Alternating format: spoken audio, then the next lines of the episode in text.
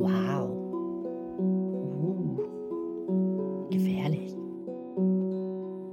Jurassic Steckbrief. Shorts. Und damit herzlich willkommen zur nächsten Folge, was dieses Shorts-Massaker angeht. Heute geht es um den Dinosaurus. Nicht verwechseln mit dem Deinonychus, sondern dem Dinosaurus. Und ich würde sagen, ich will hier gar nicht für drumherum reden, sondern wir gehen einfach rein und reden über das schreckliche Krokodil. Das ist nämlich der deutsche Name von Dinosaurus. Angelehnt ist dieser Name an Sobek, das ist ein ägyptischer Krokodilgott. Deswegen übersetzen manche Leute Dinosaurus auch mit schrecklicher Krokodilgott. Dieses Urzeitkrokodil lebte vor 83 bis 70 Millionen Jahren, also in der späten Kreidezeit. Logischerweise zählt es zu den Reptilien es wurde bis zu 15 Meter lang, was fairerweise eine etwas optimistische Schätzung ist. Das war die erste Quelle, die ich gefunden habe, aber bei der weiteren Recherche wurden die Zahlen dann immer etwas niedriger und bewegten sich dann meistens so in dem 12 bis 13, manchmal auch nur 11 Meter. Aber einige gehen davon aus, dass 15 Meter lang eine Möglichkeit war. Und ich finde 15 Meter das, das, klingt auch einfach viel, deswegen dachte ich, nehme ich das mit rein. Aber ich wollte es mal einordnen. Diese ganze Länge ist tatsächlich auch nur eine vage Vermutung, weil bisher hat man nur einen Schädel gefunden und der Vergleich mit lebenden und anderen Arten, also den Verwandten, hilft einfach sehr viel weiter. Dieser Schädel, der gefunden wurde, war aber zwei Meter lang. Und das ist genauso lang wie der von Quetzalcoatlus aus der letzten Folge. Der Dinosaurus ähnelt sehr dem Nilkrokodil, vor allem was die Schnauze angeht. Er wog über drei Tonnen und ist wahrscheinlich bis so ungefähr 50 Jahre alt geworden. Wahrscheinlich jagte der Dinosaurus überwiegend im Wasser und lauerte da aber auch Landtieren auf, wenn diese zum Beispiel was trinken wollten. Das kann man sehr gut vergleichen mit heutigen Krokodilen. Also Dinosaurus lauerte im Wasser und zog Beutetiere ins Wasser, um es dann zu ertrinken. Die Kiefer waren dabei sehr stark, die Zähne aber sehr stumpf und kegelförmig, also konisch. Sie konnten eher quetschen als schneiden. Dementsprechend war es auf jeden Fall eine, eine legitime Taktik, den, das Überraschungsmoment auszunutzen und die Beute dann zu ertränken. Der Körper war wahrscheinlich deutlich gedrungener gebaut als von heutigen Krokodilen. Also es war sehr viel kräftiger und breiter und wenig lang und dünn, wie man das jetzt bei einigen Krokodilen so im Kopf hat. Gefunden wurde das in Süß- und in Salzwasser und zwar zuerst von William Jacob Holland in Montana in den USA. Die erste Beschreibung vom Dinosaurus war 1909.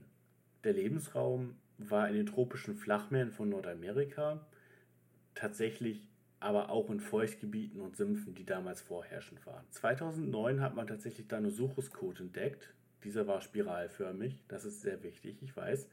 Darin wurden Sand gefunden, was belegt, dass er am Meeresgrund und generell am, beziehungsweise am Flussufer, am, am Grund gelegen hat und da ein bisschen entspannt hat und auf Beute gewartet hat. Aber auch Schlangenreste, was ein Hinweis auf seine Ernährung da ist. Die Hauptnahrung vom Dinosaurus waren aber wahrscheinlich Meeresschildkröten, was uns auch noch in den nächsten Folgen tatsächlich immer wieder äh, vor die Nase stößt. Auch wurden Bissspuren vom Dinosaurus an Dinosaurierknochen gefunden, zum Beispiel am Apalachiosaurus, das ist ein Verwandter vom Tyrannosaurus Rex und der wurde ungefähr bis 9 Meter lang. Also muss man sich halt das so vorstellen, dass ein 9 Meter langes Krokodil frisst einen 9 Meter langen Dinosaurier. Das ist, finde ich, komplett verrückt. Generell war Dinosaurus sehr ähnlich zu den heutigen Krokodilen, obviously nur größer und ist ein guter Beweis dafür, dass sich manche Arten und manche Formen einfach durchgesetzt haben über die, die, ganze Jahre, die ganzen Jahre, ähnlich wie der Titanoboa. Was man noch festgestellt hat, ist, dass es eine westliche und eine östliche Art gibt. Ob das zwei verschiedene Arten sind, weiß man bis heute nicht. Aber die östlichen wurden sehr viel häufiger gefunden, dafür wurden die westlichen deutlich größer. Und damit bin ich tatsächlich auch schon durch, was den Dinosaurus angeht. Ist eine Shorts-Folge, eine Short-Short-Folge.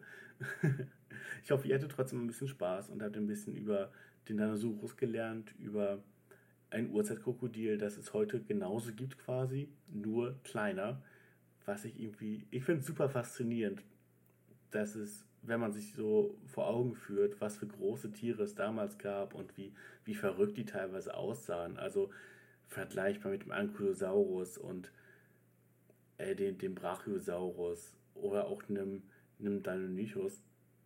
Ich finde das so verrückt, dass es diese, diese ganz abgespaceden Formen teilweise gab, aber sich einige so durchgesetzt haben, weil die damals einfach schon so gut funktioniert haben, wie jetzt vom Krokodil oder von einer Schlange, dass sie sich effektiv einfach nicht verändert haben. Gerade so Krokodile und Schlangen sind natürlich sehr davon abhängig, wie die Außentemperatur ist.